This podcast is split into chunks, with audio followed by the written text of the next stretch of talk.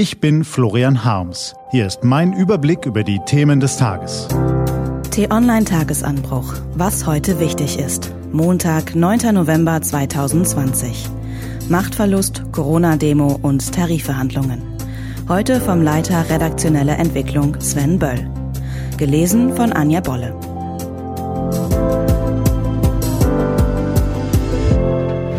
Was war?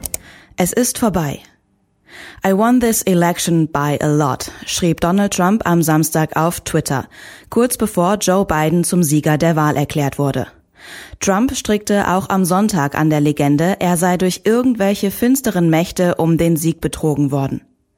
Es lässt sich munter spekulieren, warum Trump sich mit dem Verlust seiner Macht so schwer tut. Vielleicht liegt es an seinem Selbstbild, ein ewiger Gewinner zu sein.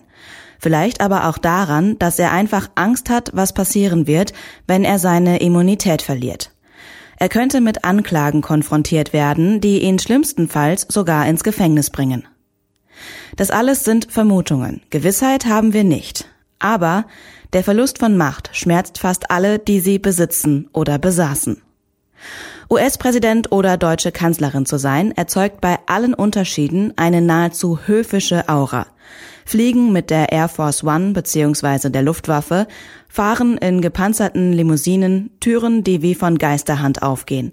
Ständig schwirren Leute um einen herum, die sich kümmern.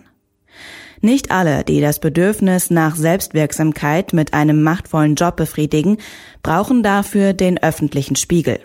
Vielen reicht es, wenn sie morgens in den Badezimmerspiegel blicken und sich sagen, ich kann's halt. Diese Menschen, deren Macht von der Öffentlichkeit kaum wahrgenommen wird, können etwa beamtete Staatssekretäre sein, die intern die politische Agenda des Ministers bestimmen, oder Haushaltspolitiker, die hinter den Kulissen das Geld verschieben. Im Kern bedeutet Macht, dass man andere zu etwas nötigen kann, das sie eigentlich nicht tun wollen. Etwas wohlwollender formuliert lässt sich sagen, man hat Gestaltungsspielraum. Als Olaf Scholz noch erster Bürgermeister in Hamburg war, kursierte in der dortigen Verwaltung das Kürzel OWD. Es stand für Olaf will das. Was für seine Mitarbeiter so viel bedeutete wie du kannst gern Gegenargumente bringen, du solltest dir die Lebenszeit aber besser sparen. Selbst der manchmal jahrzehntelange 24-7-Einsatz garantiert allerdings nicht, dass man das Ende der Karriereleiter in der Politik tatsächlich erreicht. Wenn man Pech hat, kommt plötzlich ein Aufsteiger à la Karl Theodor zu Gutenberg aus dem Nichts und lässt Träume platzen. Wenn man Glück hat, räumt der Hoffnungsträger sich dann aber selbst aus dem Weg. Weil der Verlust von Macht so schmerzhaft ist, verzichten einige, die nach ihr greifen könnten, darauf. Auch weil sie selbst reflektiert genug sind zu merken, nicht die richtigen Voraussetzungen für den Job mitzubringen. Horst Köhler hätte sich vermutlich einiges ersparen können, wenn er das Angebot von Angela Merkel ausgeschlagen hätte, Bundespräsident zu werden. Aus den genannten Gründen dürfte informelle Macht oft angenehmer sein als formelle. Einer, der darüber einiges erzählen könnte, ist Bundestagspräsident Wolfgang Schäuble. Die Grenzen der Macht seines Amtes musste er zuletzt erkennen, als er die Bundestagsfraktion erfolglos zu einer umfassenden Wahlrechtsreform drängte. Umso mehr verfügt Schäuble über eine intellektuelle Wirkmacht. Er wird etwa gehört, wenn es um die großen Fragen der Gesellschaft wie Corona oder um die Zukunft der CDU geht. Deshalb hat Schäuble an dieser Stelle auch das letzte Wort zu Donald Trumps Weigerung, seine Niederlage einzugestehen.